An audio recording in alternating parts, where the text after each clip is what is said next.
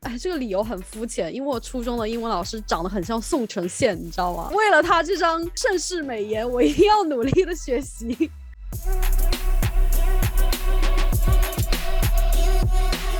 很多华人也开始在反思，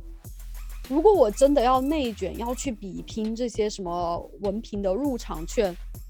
我干嘛不就待在亚洲？我来英国是干嘛？我不就是为了少一点这种焦虑，少一点这种内卷吗？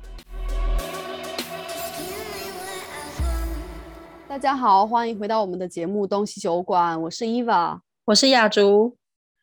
之前我们让听友们给我们留言和发私信，我们征集了一些关于英国职场的问题，所以这一期节目呢，我们就主要聊的是英国职场的 Q&A。那我们这一期节目呢，分为两个大的部分。第一个部分就是关于我对英国的教育，还有整个在英国做老师的一个情况，回复听友的问题。第二个部分呢，就是雅竹关于采购方面的工作，以及呃英国非教师行业的企业文化方面的问题，进行一个解答。第一个问题。教外国人汉语的时候，什么样的方法更有效？什么样的内容更有趣？这个是我经常被问到的一个问题，好像我自己变成一个耍杂技的一样，一定要搞出很多花样，然后让让外国人产生一个对中文学习的兴趣。但是我觉得有几个需要去注意的方面吧。呃，第一个就是要结合对方的学习习惯，嗯，比如说。我们大概设想觉得，哦，好像一定要讲一些关于中国的文化、关于习俗方面的知识，好像外国人比较感兴趣。但是其实每个人的兴趣点是不一样的，因为有的人呢，他比较喜欢汉字，有的人真的喜欢研究汉语的语法，你相信吗？所以这个，这就是你很难去琢磨，你要去了解你的学生，这个是第一个方面。第二个就是你在教的时候，特别是刚刚入行的一个新手老师，呃，我觉得最容易犯的一个错误就是你会教很多单词。但是你会忘记把它结合语境，就比如说你教食物，你教了那么多名词，什么北京烤鸭、三杯鸡、烧烤，什么喝水之类的，他们应该很难去想说到底什么是三杯鸡，到底什么是北京烤鸭吧？哎，我跟你讲，三杯鸡这个是 GCSE 的那个词汇耶。真的还假的？对啊，对啊，我还会他说为什么叫三杯 three cups，然后我就会给他解释，还会给他看图片。我觉得这个是一个就是要给他比较形象的一个图片的刺激。如果能够找到一些视频就最好。那我说的结合语境呢，就是你不要教很多单词，甚至是不要教很多名词，你要把它结合一个语境。就比如说你教到食物，你要教他怎么去点菜。然后呢，你会跟他说，哦，那刚好我们这放半期假，你就可以利用这些你新学到的句型，还有你新学的单词，你让你爸妈带你去中国城吃一顿饭，在他们面前露一手，就是用中文点菜，这样子他们就会很有成就感。所以这个是第二个，第三个就是要多样化，就你不能只是教语法，不能只是教单词。你还要有一些文化方面的输出，比如说我教我九年级的学生的时候，他们会学颜色，还有呃服饰嘛。像一般的话，你就会说白色的上衣，黑色的裤子，就这样子，感觉不是就很基本，就很无聊。我就会让他们去做一个嗯研究的一个项目，一个课题，我就会把它分成小组，然后每个小组就去研究一个，比如说少数民族。汉族是什么样的服饰？朝鲜族是什么样的服饰？因为它服饰就一定会有颜色嘛。然后通过这样子的方式来训练它的颜色和服饰的一个，比如说怎么样把它连接起来，再加上一个文化方面的背景，这样子他们就会比较感兴趣。还有一个就是，当我教高年级的时候。就很容易变成一个填鸭式的教学，就说哦，这是新的十五个单词或者是十个单词，然后呢，下节课什么考试就很无聊，我就会给他们单词，但是下一节课呢，开头的可能二十五分钟，我要做一个辩论，就比如说之前，呃，因为高中的一个话题就是说早恋是否应该被禁止。对于他们来说，早恋这个东西就很正常。但是因为结合我们的环境的话，特别是在大陆，可能就会相对来说是老师啊，或者是家长没有那么想要去鼓励的。所以，我就会给他们一些单词作为一个就是课前的一个预习，然后他们的作业就是分小组准备这个辩论，用中文辩论哦。然后哇，对啊，然后第二节课开头的时候，我跟你讲，谁没准备，我一眼就看得出来，因为他就没有论 点，他没有论点，他没有说的，然后就傻在那边。但是那种准备的很充分的，哇，真的就很像那种辩论律师一样的感觉。他的词汇也够，因为他就非常的想要去赢这一场辩论，他就有很多很多的思考，把那些词汇用在这个语境里面。所以我觉得。第三点就是要多样化，还有最后一个可能是很多时候大家不会去考虑到的，因为做老师嘛，每天其实要输出的内容非常非常的多，很多人就会觉得，那你每一年教你不就用一样的课件、一样的 PPT，但是。其实每一年的学生都不一样，而且真正负责的老师他多少都会有一点变化的，因为他要有很多的输出，所以他一定要在同一个时期要有很多的输入。那你这个输入可能是跟你的学生的不停的沟通，跟非教育行业的一些家长或者是一些朋友去聊，然后去做一些有启发性的思考。呃，或者是通过看书啊、追新闻啊这样子的一些方式，这样子才能够在不停输出的同时，你也有源源不断的一个新的思维、新的想法，然后把它运用到你的教学当中。这样子的一个思维方式，这样子的一个教学的习惯吧，我觉得非常的重要。我现在 要卖一下我的豆瓣文章，因为我之前写了一篇豆瓣文章，就是讲的是。外国人学汉语为什么这么难？然后我也会把这一个链接放在我们的 show notes 里面，然后大家可以去看一看。这是根据我这些年教学以来的一些观察，还有一些思考，我自己觉得是蛮有趣的。嗯嗯嗯嗯，对我刚刚听你这样讲，我觉得就是假设今天我要学一种语言，然后。那个语言老师是用你这样子的备课方式来授课的话，我也会觉得很有趣，哎，就我也会很想要学，因为你就是你等于说你不是只是很死板的拿着书按照 这个课本什么，你知道今天是晴天，没有超无聊的。我会给他们看那个中央电视台的天气预报，然后他们就会被那个语速给惊呆了。我就会给他放慢，然后给他解释，然后给他看一些不同的城市啊什么的。我还会有的时候会让他们做一个 presentation，就会做一个天气预报。嗯哼，所以呃，央视的天气预报讲的很快吗？我的意思是说，是我们正常的语速，对他们来说很快，对他们来说超快。他说：“哇，你这个飞速啊，怎么好像都转不过来的？怎么又下一句话了？因为他们就是虽然说说话很标准，但是。”对他们来说，语速巨快，这不就跟我们以前学英文的时候，你突然听到，比如说 BBC 的人正常这样讲话，不也觉得很快吗？也是，对吧？对对对，他们觉得超快的。像我以 前学英文，也是需要有一些课本之外的刺激你学习的一些小技巧，对吧？然后会让我就是更愿意的花时间去学习。对，我还记得之前有一个有一个英文老师，然后他就是那是不是已经是小时候啊？大概国中以前，那时候上那个英文英文课，然后很我很喜欢上那个英文老师的课，你知道为什么吗？为什么长得很帅吗？没有，他是女生。哦，OK，没有。他每每次上课的时候呢，他就会让同学，就是每一个同学哦，我们一般也没有很多人，那小班制。大概一般大概四五个人而已，他就让每个小朋友呢说，你今天想要学哪一句话的英文。哦，然后我们就会比如说可能日常生活中，可能我们就会想到说，哎，我想要讲这句话的英文怎么讲？对啊，每个人就可以说，哎，我我我我今天我想要学的是这句话的英文怎么讲，然后老师就会把它写下来，那我们就会抄，然后回家就是复习那一句话。然后你有其他同学的嘛，所以就是等于说有点像你刚刚讲的，就是很生活中的口，就是生活的口语，然后就嗯会让你觉得这个学这个语言是你可以用到的。当然不是脏话啦，我刚对啊，我就我就是跟他讲说，我学生也让我每天给他教一句，我说好啊，教什么？他说教我怎么骂人，确实用得到，但是呢，我怎么可能在课堂里面教？我说你自己上网去查了。对啊，而且我这打个岔，你刚不是说为什么喜欢那个老师？我也有喜欢的英文的老师。哎，这个理由很肤浅，因为我初中的英文老师长得很像宋承宪，你知道吗？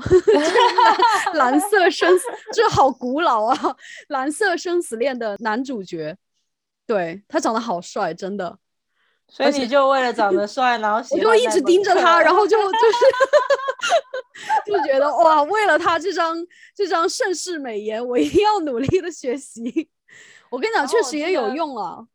就是要年轻的、比较比较活泼的老师，也不一定要年轻了，活泼我觉得最重要。对啊，然后像比如说我刚刚说的那个英文老师嘛，就如果说同学没有特别举什么想要学的，他自己也会准备，比如说他可能看什么电影或是什么小说里面的嗯一句话或是一段话，他觉得讲的很好，他就会把它写下来，然后跟我们分享。对对啊，就是这种，你知道你知道吗？然后所以像如果说我自己，比如说看电影啊，或者是那个听外国的流行歌，有时候也是可以透过这样子来学英文。所以真的就是你不能只是只有课本，那真的会会很无聊。我还记得我大学的时候还有一个。我自己去上的一个英语的绘画课，就就是就是，其实那个那个课程呢，你也不是说真的要真的会让你的英文啊、比如说什么文法还是什么智慧增加了多少。但是我去上那个课呢，就是因为也是那个老师蛮有趣的，他会每每一周就是有点像是你这样子，就可能定一个主题，一个辩论的主题，嗯，然后你你回家就要准备，然后你下礼拜去上课的时候，你就是跟其他同学一起讨论那个、嗯那个题目，就是用英文在课堂上面。嗯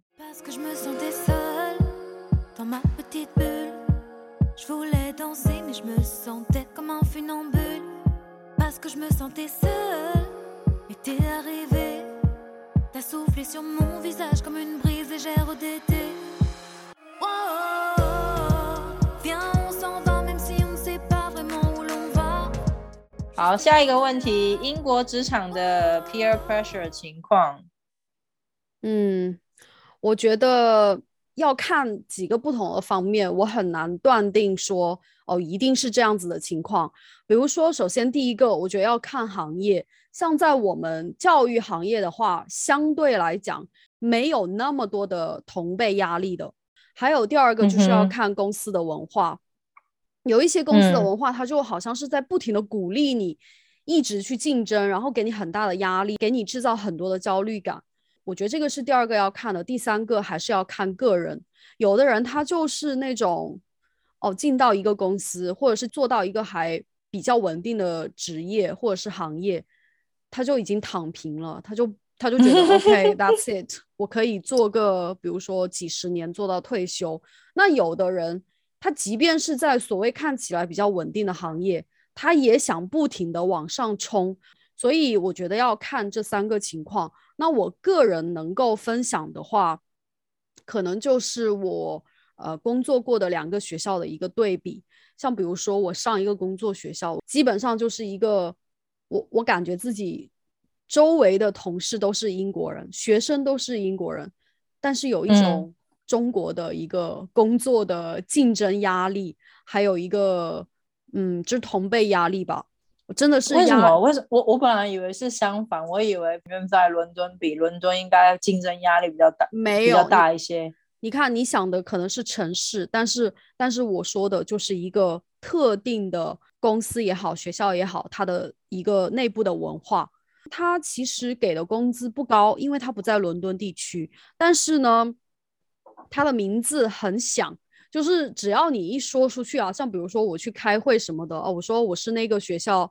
那个学校的老师，其他人就说哇，你这个学校就是你知道吗？就是那种属于名牌中学，在全国都有名的那种。所以呢，他就知道很多老师会因为这个名气慕名而来，所以他就真的是对老师，哎呀，太苛刻了，工资也很苛刻，而且工作量巨大，就是大到一个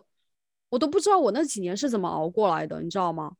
就真的感觉像在国内工作一样的，虽然同事都是英国人，他那个文化就是让你感觉很有压力，让你很焦虑，而且让你觉得你要是不努力往上爬，你就会被人挤掉，就会有这样子的一种压迫感在。这个是我前一个学校，那我现在这个学校虽然说它是在伦敦，虽然说也不轻松哦，事情很多很多，但是呢，我跟你讲，经历了我前一个学校，你可以去经历任何一个学校，就是就这么夸张。所以我现在觉得，虽然说我是已经升职来到这个学校，事情肯定会更多，但我觉得更如鱼得水。这个是我个人的一个情况，我不知道你有什么想要分享的。像我的话，我现在待了三个不同的公司，都是就是都是英国的公司。我觉得跟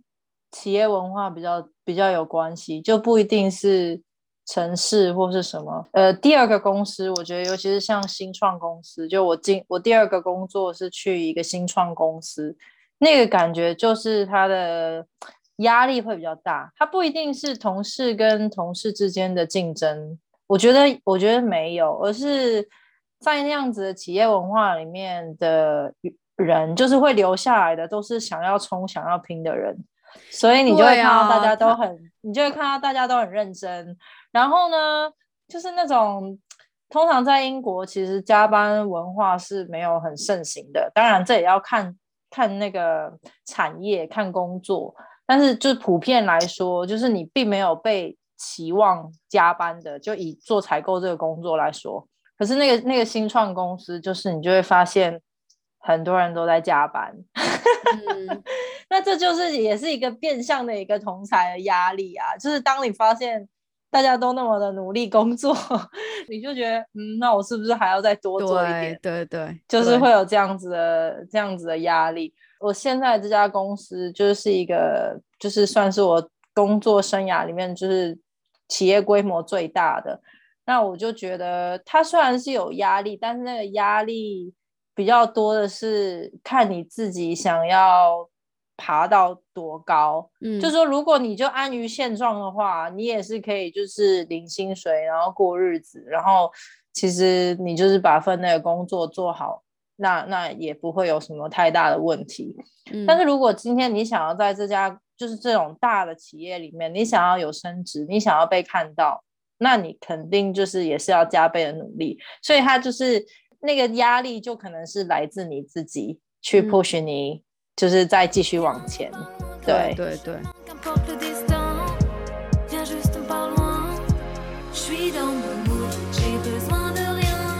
文教学在英国教育的前景。嗯，我觉得用八个字来概括吧，态度很乐观，但是道路很漫长。因为，因为我为什么说态度乐观呢？像之前前一个英国首相在任的时候，不是前前一个 David Cameron 在任的时候，他其实还蛮推崇中文的教学。财政部长拨款拨了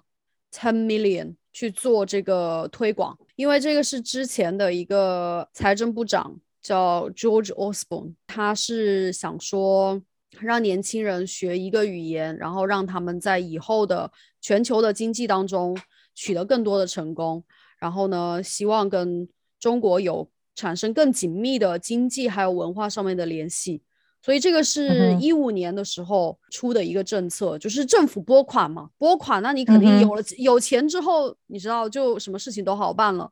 所以这个是一个现状。但是我为什么说态度乐观，但是道路又很漫长呢？虽然说很多学校在学，但是印象当中好像都是在私校，对不对？对啊，那整体来说哈，学中文很多的是在很多的私校以及比较好一点的功效。那就城市来看，基本上就是一些大城市，特别是在英国南部，比如说伦敦附近这一大区，不只是伦敦，比如说还有什么 Reading 啊，还有什么 Brighton 啊之类的，就是这这一大片区的比较多学校愿意去开展。那这个当然也跟它的经济发展有关，大城市它可能有比较大的需求量，他能看到这一个你学中文带来的实际利益。但是在一些小地方或者是一些可能比较一般一点的公校，他可能就没有那么愿意去开展，因为大家一听到学中文，第一个字就是好难，好难，怎么去学？然后有一些学校，他因为如果有比如说呃升学的压力的话，他怎么敢让学生去学？因为他不敢保证嘛。你学一个比如说法语，大家都学法语，对不对？你的法语网上的辅导资料什么的超多，老师也很好找。所以这个就是一个很大的问题。首先是你不敢去放手一搏，他会觉得很难。他不了解的人，他会觉得很难。第二个是找老师不太好找。你从中国找老师有签证的问题，中国过来的老师他会面临到一个呃文化上可能不太适应，对这个教育系统不太适应的问题。那你在本地找老师，你知道像我们在这边已经定居啊，或者是已经毕业，然后在这边想找工作的。有多少人他会去做这个教师培训呢？是不是大家都奔着往什么金融啊、什么银行啊这方面去发展？大部分都是，对不对？这个就是我们一个文化的方面的影响。所以不是说他不愿意，他找不到老师，他找不到好的老师，他就更不敢去放手一搏。所以这个是道路漫长的其中一个原因。那还有一个原因就是我们高中的时候大家都知道 A level，对不对？那之前我们。呃，高中的中文很流行学的叫做 Pre-U，它是另外一个 qualification，但是这个 qualification 呢，它就比 A level 的设置会更适合中文为非母语的人，就是 Chinese as a non-native language。它这个设置的话，在一定程度上其实大力的推广了中文，因为大家都觉得比较能够去学了。而不是说哇，你这一翻篇看你那个试卷全部都是中文，因为它其实像比如说 Pre-U 的话，它有一个 Paper Four，它全部是用英文去学中国历史，用英文去学一本书，然后再用英文写文章。他这个等于说它了再用中文写文章，不是用英文写文章，所以它是你你用英文去认识一些中国的文化、中国的字、中国的文化。不是字吧，就是问认识中国的文化。OK，所以他这个在一定程度上就是让学生觉得，可是他就不是学中文呢，他只是一个 paper，他只是一个 paper，他有其他三个 paper 呢，口语还是要用中文呢。然后他其他有六个 topic，全部都是中文，讲的很深入的，还是要用中文。他对中文的要求还是很高，但是你如果对他们的中文的要求都已经很高的基础上，在这个文化的试卷里面，你再让他用中文去学一个一本书，中文去学这个历史，那这是不是难上加难？所以他就为了降低难度，但是一定程度上他又想让你去了解。但是呢，我跟你讲，这个 Pre-U，他前几年他就说，从我看现在的十二年级是最后一届可以学的，就等于说再过两年他就取消了，就不能为什么？嗯，有两个原因吧，这里就岔开讲一下。第一个原因是说，整体来讲，选 Pre-U qualification 的不多，不只是中文取消，其他所有的 Pre-U 的在英国都被取消。等于说，每年它好像是以 two million pound 的损失在运行，因为他学的人不多。第二个，学这个 Pre-U 的，这个又跟英国的教育制度有关。在英国很多的公校，它基本上百分之九十九都是学 A level 的。私校里面，它基本上很多它就学 Pre-U，然后就造成一个社会上很广泛的讨论，就说哦，私校学的更简单，他们本来就已经是一个嗯比较有优势的，对，比较比较有优势的，现在又更加有优势，那让我们怎么生存？反正就有这方面的讨论，所以。迫于两个方面的压力，一个是金钱，还有一个社会舆论的压力，这样子两个方面结合，他就他就取消了。所以这个取消对其他的科目的打击没那么大，对我们中文的高中教学是致命的打击，你知道吗？现在所有就是在英国的中文教学圈，从今年九月份，就是二零二二年九月份开始，我们全部都要开始教 A level 了，所以大家就是已经不知道怎么办。然后我们也很什么叫开始教 A level？什么意思？没有啊？就换啊，就换成 A level qualification，因为 Pre U 没有啦。你是说他的课程大纲就换成 A level 的那对，一套等于？说我们要全部重新备课，全部备课。然后，因为他学的东西都不一样啊。刚才我不是讲说，在 Pre U 里面学文学是用英文学吗？在 A level 里面是用中文学。嗯哼，所以这个等于说 A level 总体来说，在中文的 A level 里面，它的难度是增加了。我们就很怕，因为这个难度增加，选的学生少，选的学生少了，有的老师是不是课时就少？那有的学校看你老师课时，比如说连续几年课时都少了，他就觉得哦，那中文我就不开了。你如果只能只嗯有一两个学生学的话，你怎么可能招一个老师给他那么多的工资，就教一两个学生高中部的？不可能吧？所以大家压力就会很大。那当然还有就是学校的文化，还有你学校领导的保守程度。有的学校它可能就在伦敦，可能也是比较好的私校，有这样子的例子，我不方便说名字，但是我我我去查了好几次，他学校就其他所有的语言都有，还有什么呃什么拉丁文啊什么的，俄语啊什么全部都有，意大利文之类的，就是没有中文。这个就是跟他学校领导的决策有关，他就是觉得，嗯，要么就是觉得开展不起来，要么就觉得开展的起来，那也是浪费钱，因为可能学的人不多，因为很难，他就这样子。嗯对，还有就是语言部门的一个设置，还有它的等级分配。有的学校的话，它是把语言部门，就比如说有法语、西班牙语、德语，把它弄成一个好像有竞争性的，就是如果你学生都去学法语了，那我中文的就会减少，那中文就会感到有压力，就要去抢人，好像在抢人一样的。然后抢客户。对啊，就是在抢客户，你知道吗？但这个跟他学校的设置有关。我说的所谓的等级分配，就比如说，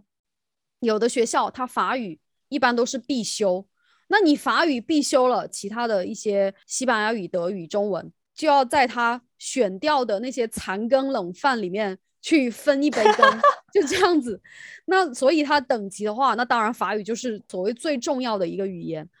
那这个我觉得设置是不太合理，法语肯定是有不可磨灭的一个地位哈，因为英英国法为什么英国人为什么英国人那么喜欢学法文呢？首先，英语里面很多的词语，它本来就有法语的一个一个因素在，很多它就是法语来的。你可能没有发现，它有一些，比如说发音什么的，它就是一个法语，说着说着英文，突然一个法语的单词在里面。还有就是它的历史联系太紧密了，语言上面的紧密联系，还有历史上面紧密联系，再加上两个国家又这么近，对不对？你去什么那个法出差国搭一啊个那个对。欧洲之星就对可以过去。还有就是，我 跟你讲，法国人是出了名的不愿意跟你说英文的，这几个原因加起来就决定了他的一个地位。但是呢，嗯嗯，有的学校哈也不一定。如果学校它比较乐观，比较愿意有创新，比较有进取精神的话，他会把中文变成一个必修课，把其他的语言变成一个选修课。那这样子，中文的部门就会那个地位就会冉冉上升。但是呢，中文系也会招来很多的背后的指指点点。因为肯定的嘛，你 你把人家工作挤掉了，有可能你知道人家最后没课教，没课教他就会让你走啊，所以这个就是压力很大的。如果你想在英国当中文老师的话，去面试的时候这些东西全部都要摸清楚。你如果是遇到一个学校，基本上百分之九十五的资源都给了法语或其他欧洲语言的话，那你中文就是基本上是属于 take the 可有可无。对，就这样子。所以，如果你是自己想在这方面发展一份事业的话，那这样子的学校你就不要去。像你们学校，它的策略是什么？他他把中文的，他把中文中文教学的策略，你干嘛叹气？我们学校，因为我想到我那一种？我想到我那个系主任啊，我的系主任就是很擅长和稀泥，你知道吗？就是很擅长糊弄，这边和一下，那边和一下。我一来，他就跟我讲说，他说我们语言部门的设置就是说大家是相对平等的。为什么说相对呢？因为法语还是有不可磨灭的一个地位啊，因为因为它还是它还是就是必修，因为中文中文也是必修，法语也是必修。但是呢，你知道，大家这这也跟不仅仅是中学的设置，很多小学他要学语言嘛，很多小学就是基本上他就直接会学法语。那很多人就会觉得，我小学都学了几年，哪怕是可能他学的一些非常简单的东西，但家长就会觉得，我孩子小学学过法语的，那我在初中的时候再稍微努努力，那我这个法语肯定是没问题的。多少小学他敢在小学期间抛掉法语、抛掉西班牙语，敢开中文呢？我目前只遇到可能两个或三个小学吧，他有开中文，但这样子我我知道。的只有一个私校小学有开中文，对啊，不是说所有就只有一个私校，但至少我们这一个地区我所知道的，对，就只有一个。对，所以这个里面门道非常非常的多。我还是那句话，我当然是尽量想要保持一个乐观的态度，但是你要看学校，要看城市，要看你自己的造化。因为如果 运气不好，那个学校突然决定哦，过几年把中文课关了，那可能你就要重新找工作。那你觉得，就是除了学校以外，比如说那种私人的家教啊，中文家教，或是一些就是中文学校，就有点像是，比如说不是在这种升学体制里面的，而是嗯它就是那种一周末的课，对课外的一个课程的。比如说父母都是华人的，他会送小孩去这样子的学校。但是呢，有一个问题就是很多中文学校，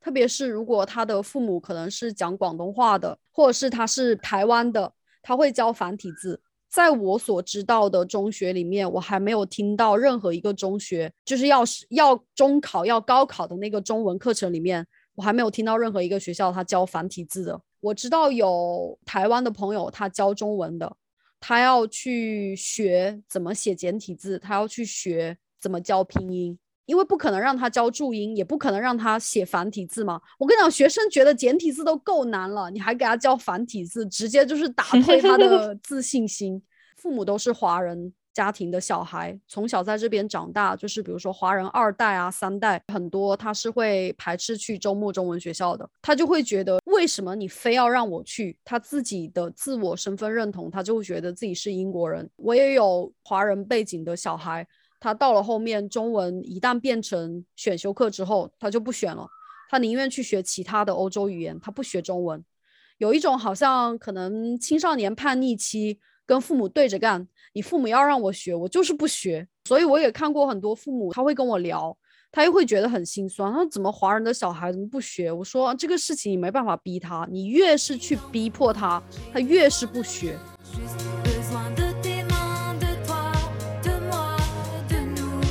好，下一个问题，英国人学英语主要学什么？我们语文课有古文和现代文，他们呢？英国人学英语的话，主要就是分为两个方面，一个叫做 English literature，就英国的文学，还有一个 English language，就是我们所谓的语言的方面的学习。其实很多人觉得英国人学英文或者是英国文学，想起来是很简单的事，对不对？但是因为我是初中毕业班的一个班主任，我就看他们的成绩啊，所有那些学生。哪怕是成绩顶尖的，他的英文考的是最烂的，真的。真假比中文 还烂吗？不是不是，因为不是每个人学中文嘛，像我们班里面没有学中文的，但是我跟你讲，他他就是比如说什么呃数学啊、物理、化学、生物什么的，因为他们学的科目还蛮多的，再加上他们有的其他学法语或者是西班牙语，甚至拉丁文那些，考的都是最高分。我一看到英文我就傻眼，因为他现在用的是一个数字化的一个一个等级嘛，就比如说呃九这个等级就是最好的，就是按照换算成以前的，就是呃已经高于 A star，就是已经算是顶尖顶尖的成绩。我好多学生、一排，我看那个 spreadsheet 看过去都是九，只有四吗？突然看到也不到四啊，四真的太夸张，他就只有六。我就想说，哦你这个差的有点大，不也不是说什么七或者八，我觉得还好，因为八就是一个 A star。我开家长会的时候，我说，哎，我就跟他开玩笑嘛，因为我跟他们关系很好。哎，我说这个老师输输输你的成绩输错了还是怎样？怎么那么那么低呀、然后他说，哦，没有，老师，其实我最后得的不是六，我得的是五。然后我看他，我看他爸在旁边脸都绿了。我说英文这么难学啊？他说哎，你不知道英文好难学。我说你跟我讲英文好难学，我觉 我觉得你其他的其他的科目都能学的话，英文应该还好吧？但是其实他们很多，我觉得应该跟我们学中文一样，就是在大陆或者是台湾，好多人他就是比如说对外语感兴趣，但他对就我们在大陆叫语文嘛，你们叫你们叫国文，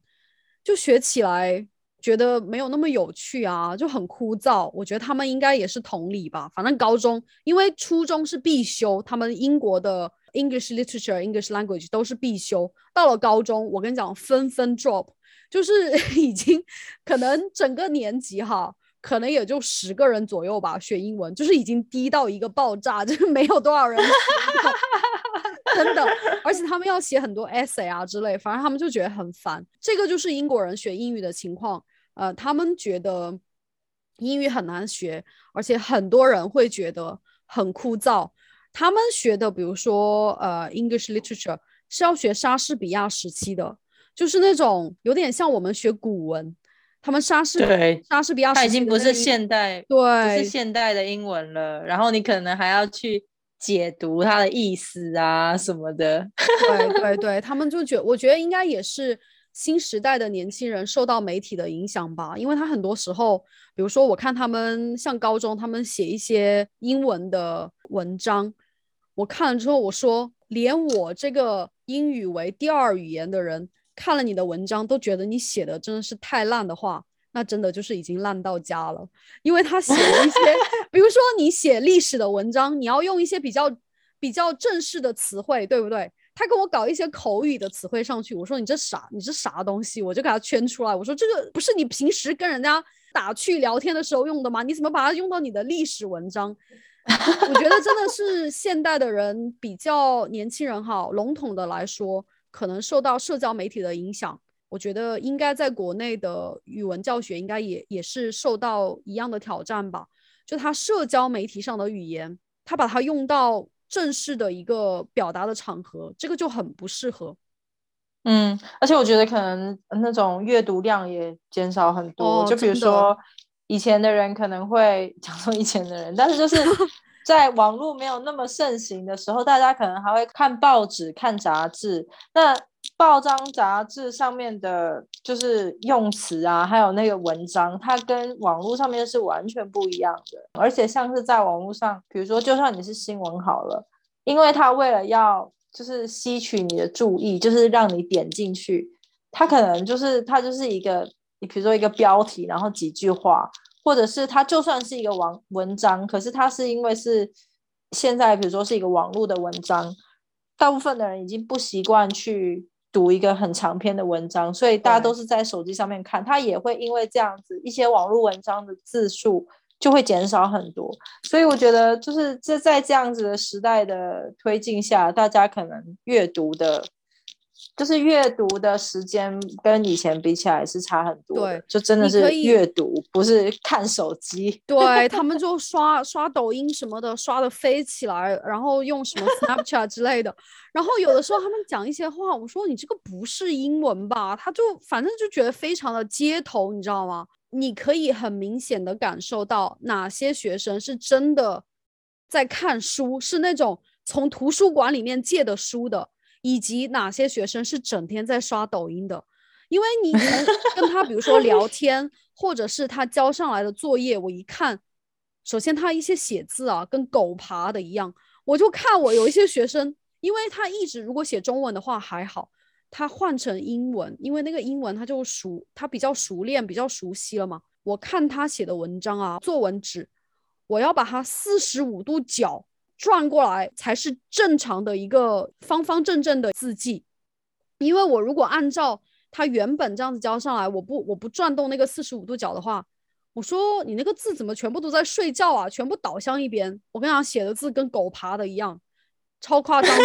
所以 等于说他们，因为他们用电脑嘛，用手机嘛，不仅仅是说词汇量，还有正式语言的一个表达方式。还包括他们写字，真的是我我看不下去。我说你，我说你这个写字啊，我都看不下去。你让那个考官怎么给你阅卷呢？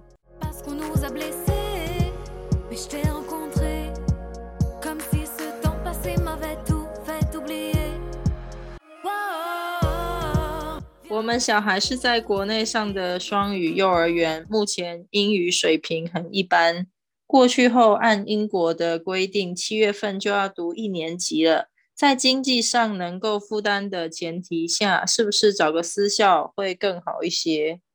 哦，这个问题我经常被人问到，特别是华人圈，很多人问这个问题。这个听众的留言呢，他的小孩是上小学，小学的情况我可能不是那么了解，但是总体来说，如果以中学来看的话。我个人是有偏见的哈，我先说了，因为我我是在 我是在私校教书，所以我我个人是肯定是有偏见的。但是我个人的想法是，你在资金没有问题，也能够入学，因为你知道吗？好的私校它都是要入学考试还要面试的，所以不是说你交钱就能去的。如果是在你资金完全没有问题，而且学校有给你发 offer 的情况下，那去私校。如果你经济一般，但是挤一挤，在不影响你基本生活质量的情况下，负担得起一个孩子私校学费，而且比较了解自己的孩子，不会说去产生一个攀比的心态的情况下，还是去私校。你看我这条件给的很多，对不对？因为因为这个东西不是说非黑即白的，不是说哦，你今天有钱，当然去私校，你要考虑的东西很多。你做家长嘛，肯定最了解自己的孩子的心思。如果他是那种很容易被人带着走，然后他他可能觉得哦，为什么人家家里面这么有钱，人家去度假都是坐私人飞机，那我家怎么就是坐一个普通的车？如果他是这样子的，那你可能就要小心一点，是否让他去私校是一个适合他的环境？如果你觉得你的小孩是比较有主见的，然后呢？他也不会说去攀比，他就觉得哦，那是人家的事，那我们家也很也很幸福啊，也有自己开心的方式啊，不一定要非常的奢侈的旅行方式，或者是非常大的房子。如果你孩子是这样子的，那我觉得你可以比较放心一点，因为私校里面，嗯，一般家庭的也有，稍微比较有钱的也有，巨有钱的也有，就是因为他们 他们都穿校服嘛，如果而且平常按照英国人的习惯。他是不会入富的，就是特别是那种真的是，呃，我们说的 old money，就是有老钱的那种家庭出来的孩子，家长是会教他不要去提钱这些东西的。所以基本上，如只要学生不提，只要你不去学校系统里面查他父母的工作啊，或者是 对有有的时候我们都查得到嘛，只要你自己不主动去了解，学生主不主动提的话，你是不知道他到底是有钱还是没有钱的。那同学之间他可能会说，所以，我我也就是说这个攀比的心态。那还有一个就是说，华人去看一个学校好不好，最重要的他们会看两个东西，第一个是学校在全国的排名，还有一个就是它的牛津、剑桥的入学率有多少。我觉得这一个是嗯非常片面的一个去选择学校的方式。最重要的是要去参加学校的 Open Day，就是它会有一个开放日，各个部门的老师都会在，然后你会看到他的教室的，比如说墙上的海报的布置啊，你会去看他们用什么样的教材，你可以跟老师聊天，还有一些已经在这个学校呃上学的一些孩子也会来帮忙，他们可能会做你的向导、你的导游，那他做你的导游，带你去不同部门。去看的时候，你就可以问他一些问题，比如说你们学校的体育课的设置是怎么样的？音乐上面有没有举办过什么演奏会啊？或者是戏剧方面，这样子很多很多可能说我们不太会去考虑的方面，比如说我们可能考虑比较多就是数理化嘛，这种所谓的主科。但其实你要真正的去参加这个学校的开放日，跟老师、学生聊。去了解这个学校的文化之后，你才能够去做这个决定。你知道，以如果是我一个妈妈的角度，我觉得我是比较偏向于看我自己小孩子的发展，他是比较倾向哪一个？就撇开私校不要讨论好了，因为就是当然有钱，你如果有钱的话，就可以负担得起，那私校是一个选项。但是就是以我自己，就算我是在公校的体系，我的孩子在公校的体系，那比如说在公校体系也会有一些，比如说像 grammar school 文法学校这一种。就是也是你需要考试进去的。我打下岔，这个文法学校 grammar school 有点像类似于我们说的重点中学，就是选拔性的重点中学，就属于是公校系统里面比较比较好的一种。嗯哼，对我之前就是有跟其他的妈妈就是讨论这个话题，然后像有一些妈妈她就会想要把。就是有一些家庭，他可能就会想得很长远啊，就说哦，我现在要买房，然后我就要看附近的学区，然后就是都是要是好的公校或是好的私校，甚至是有一个好的 grammar school。但是就以我自己的话，因为呃，我的我的小孩还很小，或许我以后我会改变我的想法，但是以现在他们就是还是那种小孩，就是低年级，就是一个三岁，一个五岁。其实我觉得就是小学的话，就是只要就是一般的功效就可以了。之后要不要去 grammar school？我觉得我比较倾向于是看，就是我自己的小孩他到底是不是一个喜欢念书的，就是到底是不是一个读书的料。嗯，因为我会觉得，就是如果今天我在台湾的话，可能我也会像很多亚洲的家长一样，会觉得。我小朋友就是要去一个好的学校啊，你之后才能去一个好的大学啊，然后你才能找到一个好好的工作啊，你才会有好的生活。对，就是可能在台湾或者在大陆很多是这样，就是你需要拿到那个文凭的门票。可是我觉得在英国这边的话，当然你是好的大学出来，你的确也是，嗯，就是在找工作上面，就是也是等于说你有一张门票。但是呢，英国这边。你就算今天你不是顶尖的大学，他们这边其实我觉得很多，嗯，就是非非那种学术性科目的的学校，比如说，如果你今天你是就是没有念得很高的话，比如说你是等于是比较技术性的工作，他们假设你今天做的很顶尖，你也是可以有一个不错的生活，嗯，就不不是说不是说你的你会因为。哦，你今天没有念大学，然后你你你的你的工资就会很低。像我们都知道，在英国这边的那个人力是很贵的，所以假设你今天你是你是水电工，或是你今天盖房子，或是就是一些人力人力活的活的工，他们其实薪水不会太差。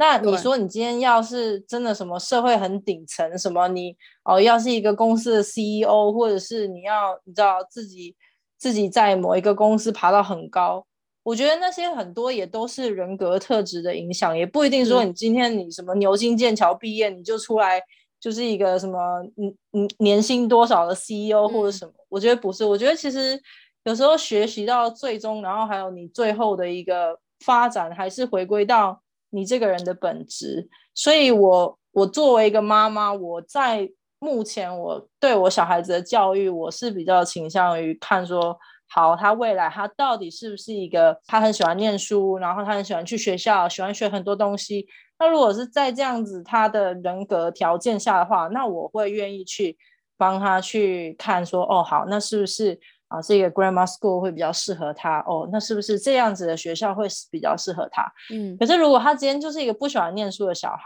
你就感感觉他就是没有 兴趣，或者他可能他的兴趣是比较非学术性的，嗯。那我就不会说哦，我我就不会那么去逼迫他说哦，那你你就是要好好念书啊，你这样才可以去牛津剑桥啊。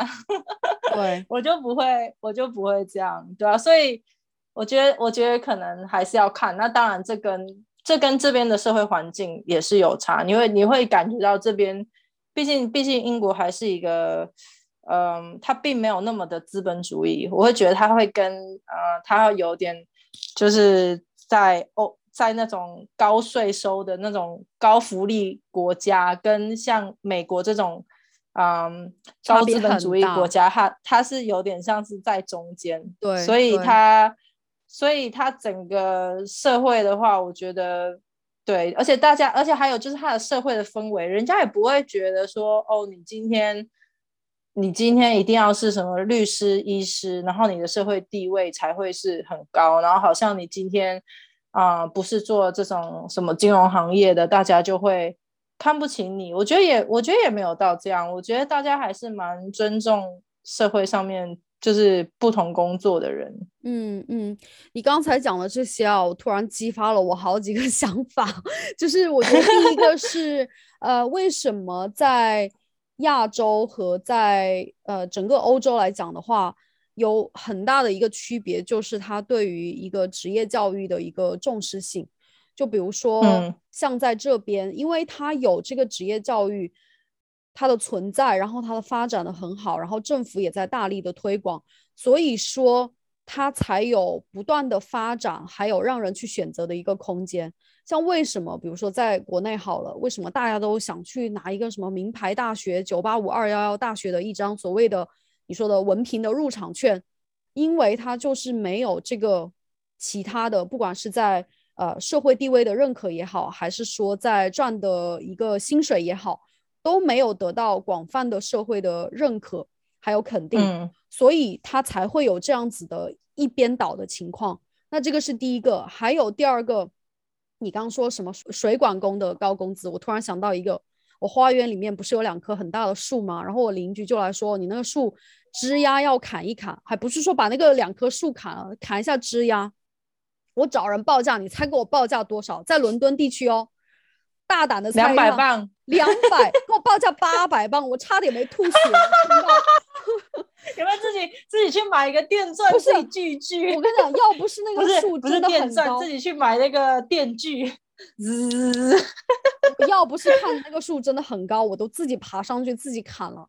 因为邻居后面他也在用嘛，我们就跑去就是给他讲价，用他们家的那个砍树的。我跟你讲，砍树为什么这么贵呢？在英国，这种人工为什么这么贵？因为他们有一个 health and safety，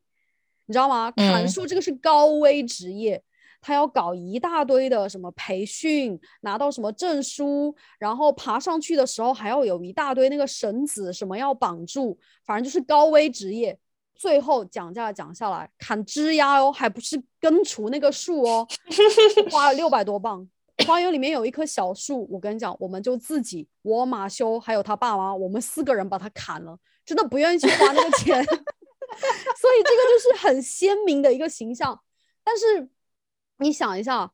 砍个树六七百磅、七八百磅，这个很贵耶！你一天砍几棵树，你真的一个月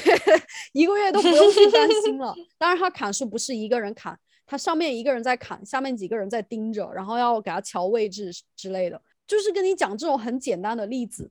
就是说不一定要做律师才能够什么一个小时拿到拿到好几百磅，你可以去做那个砍树的工人。叫做英国英国的那个词，英文里面叫做 tree surgeon，就是、嗯对，这个就是他的一个职业。还有一个你刚刚说到的，我很认同你的一点，而且我很欣赏你的一点，就是说你不去内卷。这个内卷就是现在大陆很流行的一个词语，很多华人也开始在反思。如果我真的要内卷，要去比拼这些什么文凭的入场券，我干嘛不就待在亚洲？我来英国是干嘛？我不就是为了少一点这种焦虑，少一点这种内卷吗？我跟你讲，外国人内卷起来也是很夸张的哦。像比如说小学，呃，我不知道其他地区，但是在伦敦小学，如果你要去公校的话，有一种小学它是教学质量很好的，是天主教小学 （Catholic Primary School）。那比如说马修小学的时候，他就去的这样子的学校。那当然，因为他本来就是天主教嘛，人家本来每个周末就是要去，你知道教堂，然后跟那个呃 priest 搞好关系啊之类的，然后他就会给你写 reference，你知道吗？他爸妈那一区哦，他爸妈就说，哎，为什么最近可能可能七八年越来越多人来入越，来 越多中国人、印度人就跑去，怎么突然之间你就变成天主教了？他就是为了跟那个教主搞好关系，让他写推荐信，然后让他小孩进去，你知道吗？这牺牲也很大，每个星期哦，而且还有他他比如说嗯 weekday 的时候，他还会有一些活动，你都要去。你你知道是混个脸熟，你知道吗？为了小孩上学，真的是各种心思都有。因为他这个天主教小学也是属于公立教学、公立小学系统嘛，就免费嘛。家长就觉得，既然我可以省这么多年的私校的费用，我也还可以去教学质量这么好的小学，那我就牺牲我一下我的星期天，我去入个教，我去当个天主教的教徒，这牺牲好大，我觉得。tree don't.